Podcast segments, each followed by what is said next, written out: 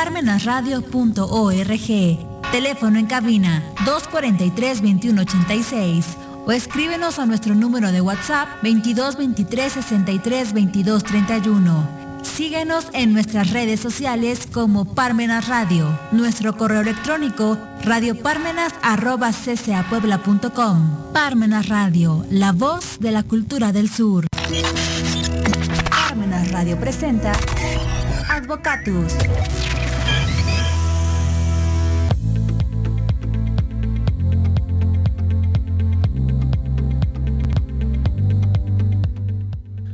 Hola amigos, ¿qué tal? Buenos medios días y como siempre, inmediatamente después de las 12 campanadas del reloj de catedral que se escuchan hasta aquí, hasta Parmenas Radio, damos inicio al programa Advogatus. El día de hoy nos hace favor de acompañarnos el abogado Benito Oroza Cerón. Abogado. Buenos días, licenciado. Buenos días. Muchas gracias. También nos acompaña Vero Herrera, primer lunes del año, Vero todos, Benito, maestro.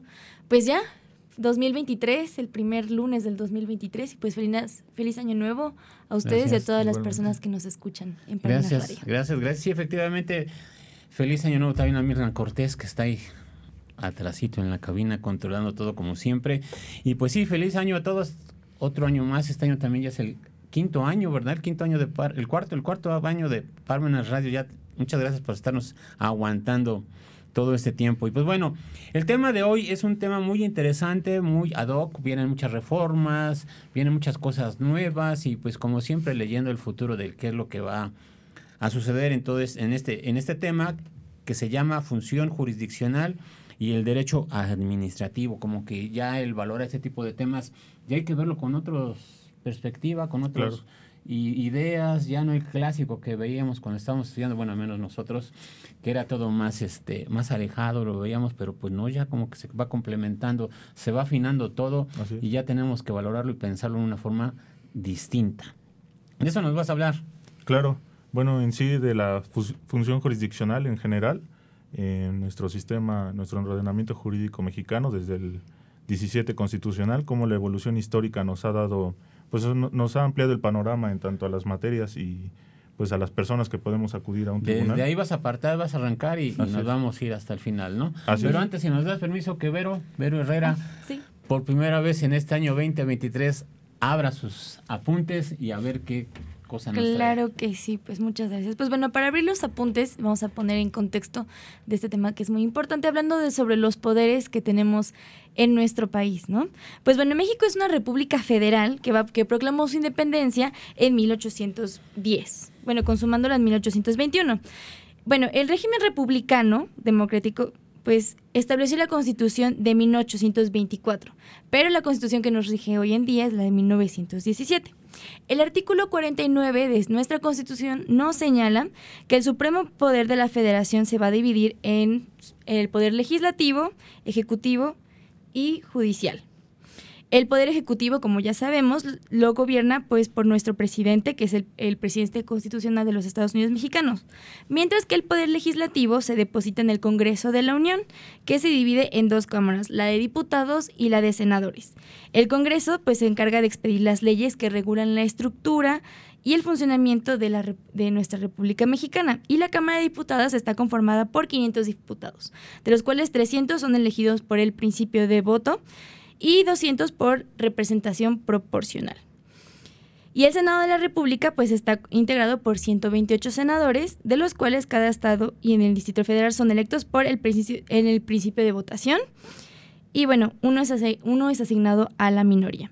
En cuanto al Poder Judicial, pues el Poder Judicial de la Federación está encargado de vigilar el cumplimiento de la Constitución y de las leyes que emanan de esta.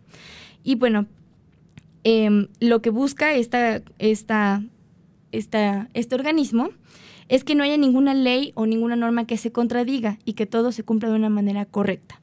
Pero bueno, para hablar un poco más de la función jurisdiccional, pues está aquí el invitado, el, abogado, y pues nos gustaría que nos hablara de estas reformas que hay en, en el ámbito administrativo. Claro, como bien lo comentas, en la Constitución de 1917 se eh, incluye el artículo 17 constitucional, el cual establece pues que toda persona tenemos derecho a acudir a una instancia eh, judicial eh, a demandar nuestras pretensiones, a, intentar demandar algún derecho que eh, aducimos se ha violado. En ese sentido, el principio, bueno, la evolución del tiempo desde la organización de, ese, de esa constitución a ahorita, pues han incluido diversas materias, ¿no? Así como también se han incluido diversos mecanismos alternativos para no ir directamente a un juicio.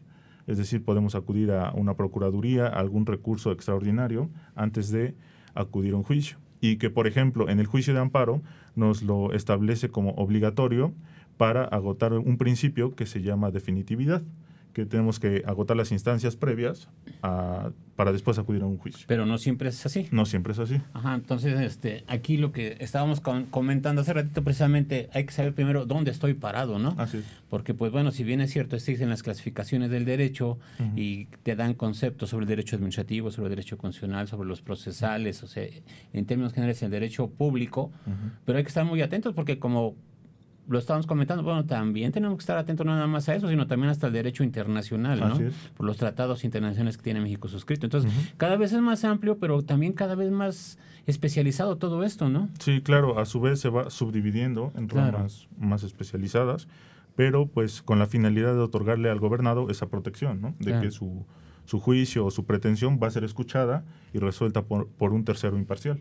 Eso que estabas comentando de que cada vez es más especializado, yo siempre he tenido la idea que el que hace el derecho lo pone en práctica y lo ejerce y hace que modifiquen las sentencias, los laudos, dependiendo de la autoridad de la que estemos hablando, es el abogado litigante, ¿no? El que estudia, que la soledad se pone a estudiar, a repasar y le cayó un asunto nuevo y busca por dónde entrarle y, y mueve hasta los ojos del juez para ver en una forma distinta esas resoluciones, ¿no? Claro, sí, sin, e, sin esas eh, posiciones de juicios o de defensas, pues incluso no habría jurisprudencia, ¿no? No habría esa actividad jurisdiccional para dejar esos precedentes a los futuros juicios.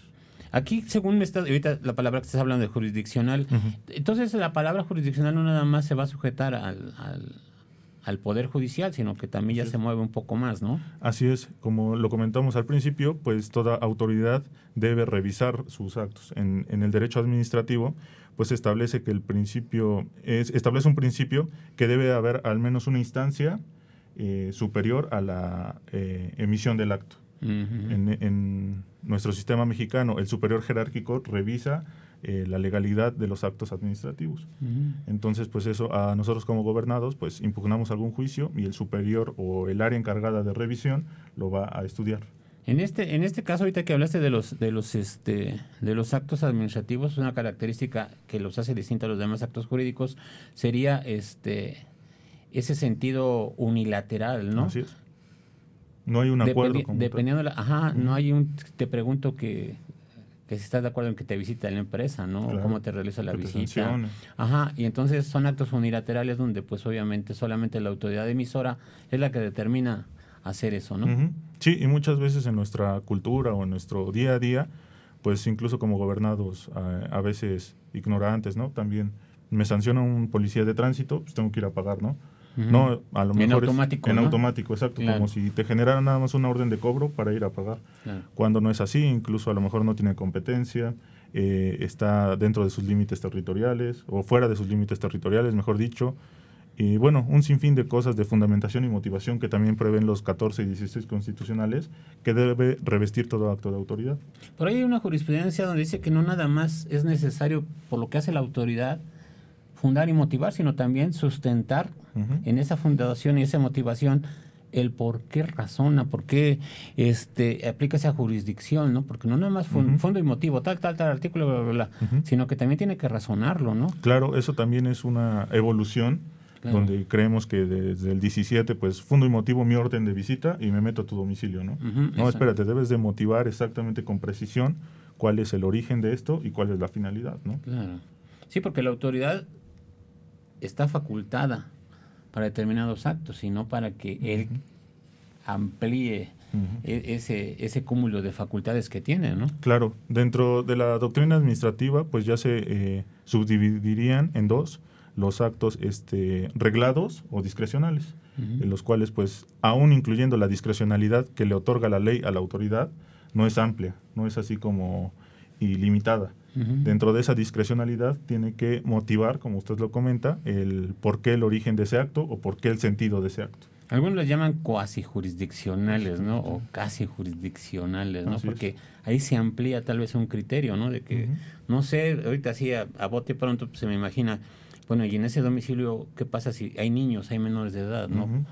Pues no, no me meto, ¿no? Claro. Entonces ahí ya, ya no se sujeta tan, ya no es tan frío el, el, derecho, ¿no? Sino que ya también tiene que haber ciertos razonamientos, ¿no? Sí, incluso esta evolución pues se dio con las cuestiones de expropiación donde se daba una causa de utilidad pública, pero pues tienes que razonarla, ¿no? Claro. No, no puedes decir que va a ser útil para el Estado y de un día para otro eh, quitarle esa propiedad al, al, particular. Tienes que razonarlo y esa evolución nos la ha dado, eh, pues justamente resoluciones judiciales, las cuales van incluso obligando al legislador a ampliar su, su catálogo en, dentro de la ley, ¿no? Claro. Sabes que ya no es causa de utilidad pública, justificar esa causa de, utilidad pública y ejecutarla.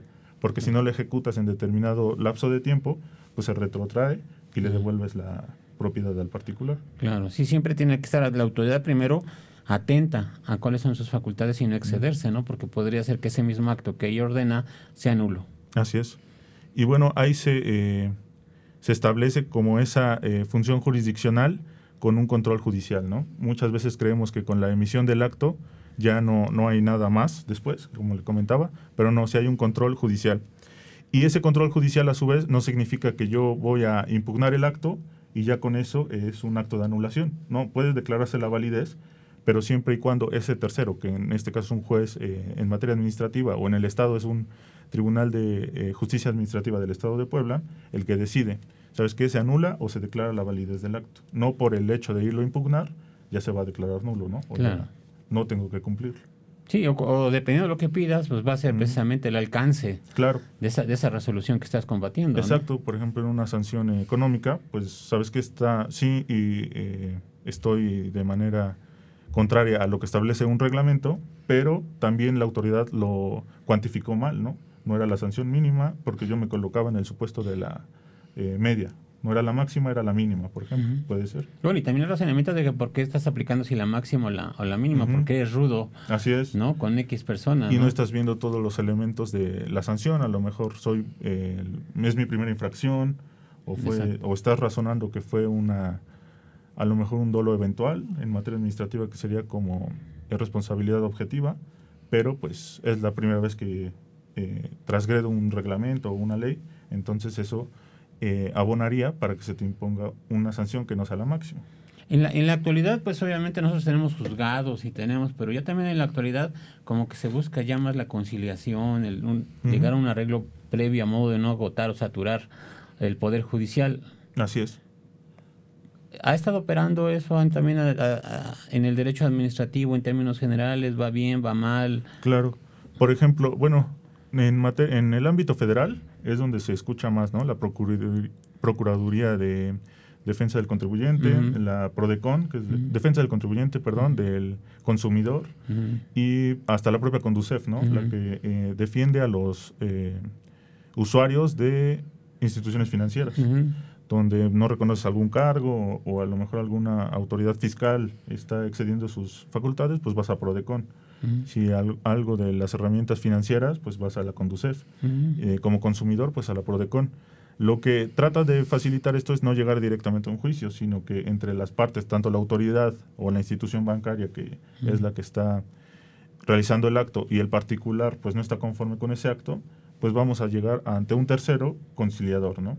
No es directamente ante un tercero que resuelva nuestras pretensiones en juicio o en disputa, sino eh, con esa también ese ánimo pues de solucionarlo. Un conciliador es un buen componedor, así nos dicen los, los autores en sus libros. En este caso, todas estas procuradurías, pues lo que hacen, ¿no? Tratar de componer lo que se ha descompuesto, ¿no? Claro. Y hacer propuestas para que las partes, pues obviamente, estén conformes, ¿no? En sus reclamaciones. Sí, claro. Y eso a su vez, bueno, como lo comentaba usted hace un momento, pues hace que se especialicen más las, los profesionales, ¿no? Ya no solo eres un profesional en materia fiscal, sino también con esa subdivisión de la conciliación, ¿no? Tienes que tener esa, esa habilidad para poder resolver sin, sin las pretensiones de la autoridad ni eh, darle la razón al contribuyente. hace ya hace casi 12, 13 años de que se plasmaran en, los, en la Constitución los derechos humanos. Empezó a cambiar todo, ¿no? Hace 11 años, 12 años casi, este, pues ya se empieza a hablar de, de PRODECON, ¿no? Se empieza a hablar de los derechos humanos, de esas características, ¿no? Ahora hasta el contribuyente está protegido para, para que puedan conciliar y esa función administrativa pues se aplique conforme a la ley, ¿no? Así es, y también que la autoridad sepa pues que están siendo vigilados sus actos.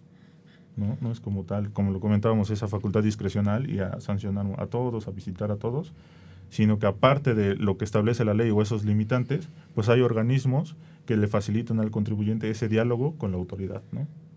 Es un medio, entonces PRODECON es, un medio para conciliar entre, entre las partes. Incluso antes de llegar a un juicio. Lo, lo, que pasaría con PRODECON es que últimamente las últimas reformas pues establecen ya plazos perentorios para en caso de no llegar a una solución, pues acudimos ya ahora a un juicio. O bueno, ya el, el, gobernado tiene la opción de acudir a un juicio. Entonces, este, ¿ya, ¿ya hay un plazo para darlo por agotada la, etapa de conciliación? Me parece que en acuerdos conclusivos es de 12 meses. Un año. Así es y ya si no llegas a ningún acuerdo, se dejan a salvo los derechos, de las partes para que, para que ejerzan el camino.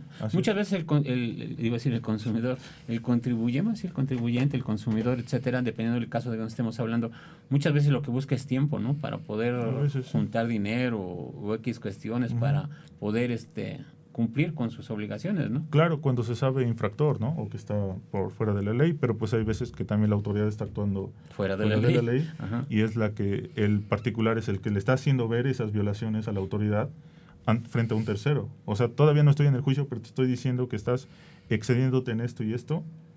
Eh, si no te das cuenta, pues en el juicio lo haré valer, ¿no? O hubo alguna omisión, tal vez. alguna omisión de valorar alguna prueba, alguna cantidad que, que está realizando mal, pues está omitiendo escuchar a ese particular. Cosa que le tiene que eh, dar esa facilidad, pues un, tercero, ¿no? Si las partes se sujetan ahí en, en, Prodecon este, a, esa propia autoridad, ahí es donde ellos citan sus, este, sus resoluciones, ¿no? Así es. Sí, la propia Procuraduría tendría eh, criterios jurisdiccionales o una especie de jurisprudencias que ellos mismos emiten y que eh, van estableciendo, no sé, nosotros obtuvimos cierta resolución en determinado sentido, entonces nosotros recomendamos que todas las autoridades hagan esto, que todos los contribuyentes hagan esto. Eso se crea, crea un criterio y ya cuando tú acudes ves ese criterio y dices, ah, bueno, me coloco en este supuesto, por favor, eh, interpretenlo así. ¿no? Al decirnos jurisdiccional quiere decir que esa, ese criterio se va a aplicar nada más en forma interna. En forma interna, pero que la PRODECON lo obtuvo en un juicio. Y ya pues obviamente ya dictan este resoluciones en ese sentido. En ese sentido, ¿no? Para que, Para que no crean antecedentes en cierta forma, ¿no? Así es, porque igual como sabemos es un organismo nacional, eh, a lo mejor las distintas eh, regiones van a estar resolviendo en distinto sentido, ¿no? ¿no? Y con eso ya se unifica. Siempre, la, la, zona mesa central de nuestro país es donde se genera mucho conocimiento, ¿no? igual por el clima, por la altura, te permite más sentarte, ponerte a estudiar. ¿no? A lo mejor la, concentración también de poderes pues te facilita. El billete está en el centro, ¿no? Y entonces pues, ahí es donde se, se emiten también las, las, las, reglas del juego, ¿no? Y entonces pues obviamente da pauta que esto se, se reparta las casas matrices de muchas grandes empresas si no están en México, en la Ciudad de México, pues están en Guadalajara o en Monterrey, ¿no? y las sedes, y entonces, pues obviamente ahí es donde se mueve todo ese tipo de derechos, está el corazón latiendo. Así es. Y generando, ¿no? Generando conocimientos para todas las regiones del país. Claro, y bueno, no solamente eso, sino como lo comentó usted, muchas veces también el acto administrativo ya debe sujetarse a instancias o a fuentes internacionales. Ya no por mucho de que el país esté organizado o el, o el país esté en un en una revolución interna casi casi de autoridades, eh, nos debemos sujetar a veces a fuentes internacionales. Ya, ya estamos México, un país con muchos este, tratados suscritos de manera internacional, ¿no? Y entonces, pues tanto la autoridad como los particulares a veces estamos sometidos a ese tipo de, tratados, ¿no? De, la manera particular como efectos de, de, rebote, ¿no? Así es. Incluso, eh, bueno, ahorita en, en, ámbitos internacionales está muy eh, sonado el, la inclusión de los poderes, ¿no? Ahorita una resolución judicial que pueda resolver y ordenar al, legislativo legislar en determinado sentido, pues no lo hemos visto nunca. Claro. No, y en general, por ejemplo, ahorita decimos, bueno, no vamos a hablar de tanto fiscal, pero pues las NOM, las normas oficiales mexicanas muchas veces son generadas en otros continentes, en otros países y de rebote toca a México porque pues obviamente este estás sujeto a esos tratados, ¿no? Sí, claro, por estándares de calidad, por estándares de manufactura, ¿no? Muchos inversionistas extranjeros no van a ingresar al país si no cumples con determinados protocolos.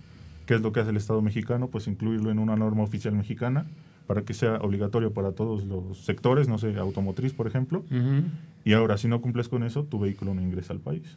Exactamente, sí, porque no cumple con los mínimos estándares que, que, son marcados a forma internacional. Sí, se homologan y dices, bueno, pues tiene sentido, ¿no? Y es muy difícil que, por ejemplo, ahí para un particular, no sé, una armadora automotriz, por decirlo así, pues se interponga algún recurso, salvo que la autoridad haya hecho algo mal, pero porque para la emisión de esas NOM también forman parte las cámaras de la industria, todo. Entonces, todos están enterados de cuáles son los efectos, ¿no? Sí, incluso al redactar ese tipo de normas, en los prefacios, pues se establece en acuerdo de las cámaras tales, las industrias tales, o las universidades, ¿no? Universidades. Claro. Eh, ciertos sectores, ¿no? Muy especializados participaron en la elaboración de este acuerdo, ¿no? Y ya toda la, la norma. ¿Para qué? Para, es como un punto de acuerdo entre todos, ¿no? Y todo eso es derecho administrativo. Claro.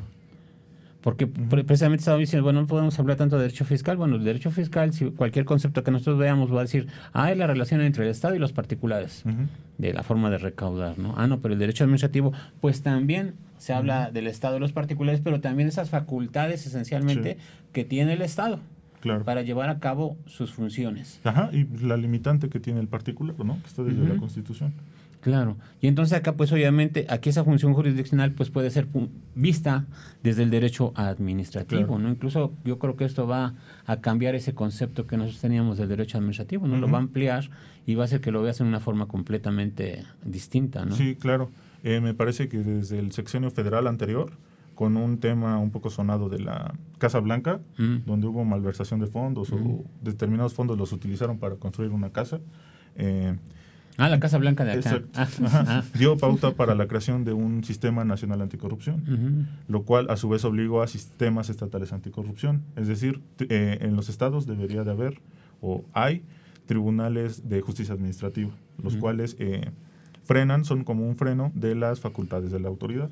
Cualquier eh, particular que pretenda o que acuse un exceso de facultades o algunos de los supuestos que establece la propia ley orgánica de ese tribunal, pues acudirá a que un, un, juzgador, un juez, en este caso un magistrado de justicia administrativa, resuelva y someta a las dos partes a su instancia jurisdiccional. ¿Cuál es, digamos, el vacío ahí? Lo que comentábamos. En, en materia federal, pues sí encontramos varios, este, varias procuradurías, pero en el Estado todavía no hay esa cultura, o todavía no está en la ley orgánica de cada dependencia la eh, estructura de una procuraduría o de algún ombudsman, por así decirlo, de que defienda a los gobernados. Sí, hace, hace más o menos, si no me fallan las cuentas, hace siete, ocho años nuestra constitución todavía decía, los estados podrán tener tribunales administrativos. Y ya después hubo una reforma donde decía, los estados deberán. a, partir de esa reforma, pues ya nosotros, los poblanos, ya ya podemos y, tenemos, ¿no? Tribunales administrativos. Esos tribunales administrativos aquí en Puebla, pues se han ido desarrollando, han ido creciendo, sus funciones creo que ya van a cambiar.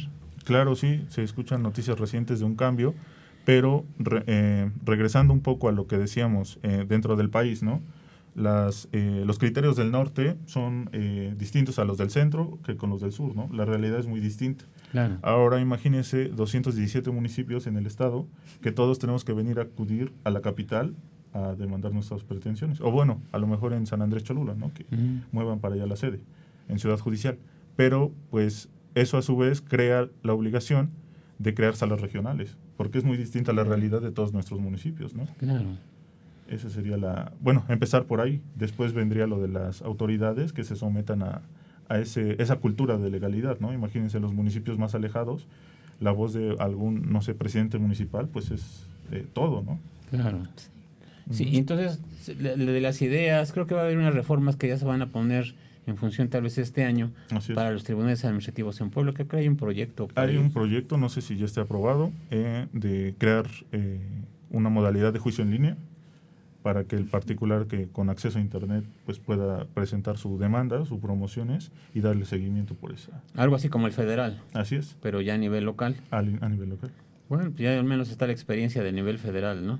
sí, ya es una, una prueba que me parece que empezó en 2010 y hasta ahorita se ha ido perfeccionando, no es perfecto al 100%, claro. pero pues ya es un avance. Sí, porque además pues tendrías que saber manejar la tecnología para... Claro. Porque si no estarías en desventaja, ¿no? Si no este, la sabes manejar y empezando desde la firma electrónica, ¿no? Tener todos tus registros y todo para poder tener acceso, ¿no? Porque creo que en ese tipo de juicios lo primero que tienes que hacer es tener tu firma electrónica, ¿no? Incluso como profesionista. Sí, sí, para que pues es una especie de control, ¿no? De a dónde acceses, accesas o tu usuario, ¿no? Desde que registras tu usuario lo debes de tener. Incluso estaba pensando hace lo, lo que estabas comentando, pues no nada más vale la pena saber a dónde estoy parado, sino tener siempre atento a tu personalidad, ¿no? Claro ya no nada más tu personalidad involucra tu carta poder o tu poder notarial, etcétera, sino también ahora ya están las firmas electrónicas, ¿no? Claro. Porque si no, pues no tienes personalidad, no acreditas, no puedes avanzar.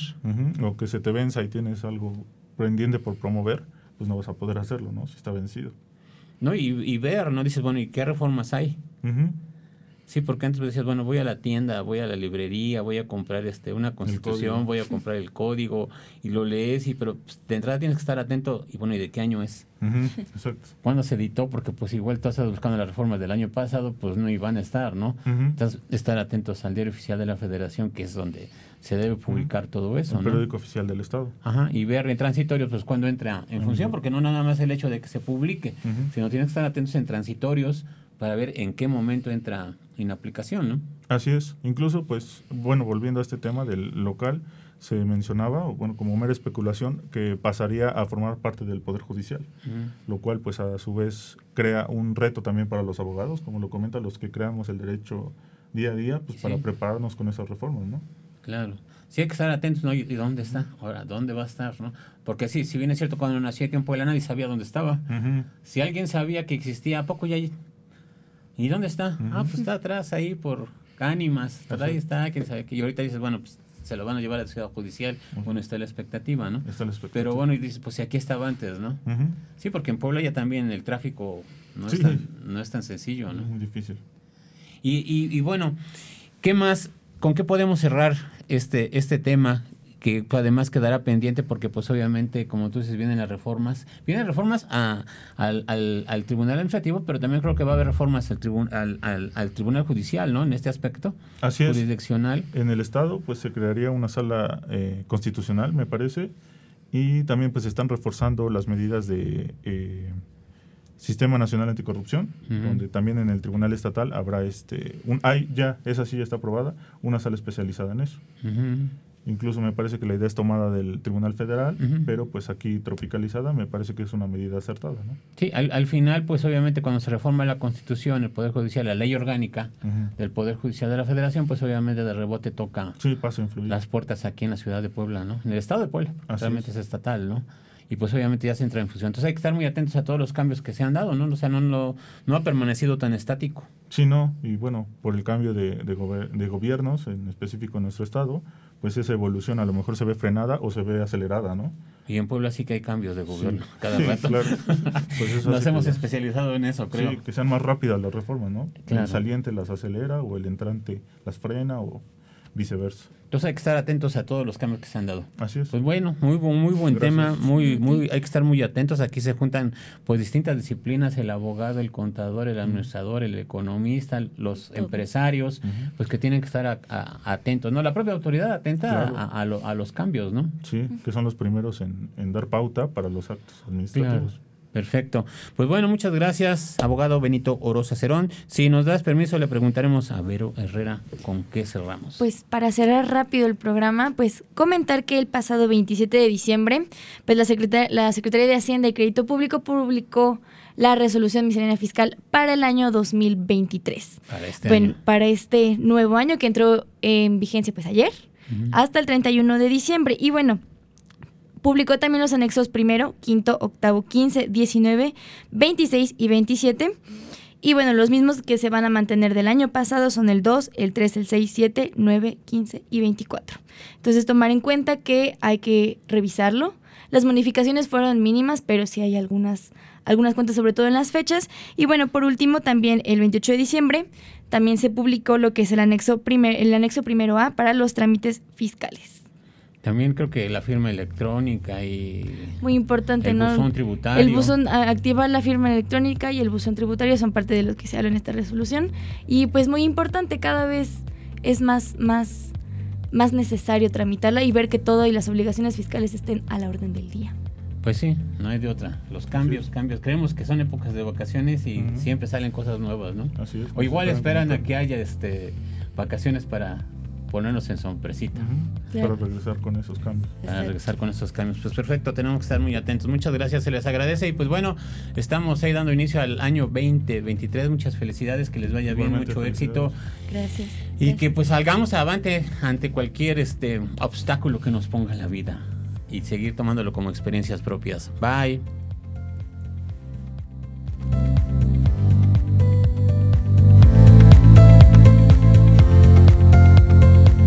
Parmenas Radio presentó Advocatus.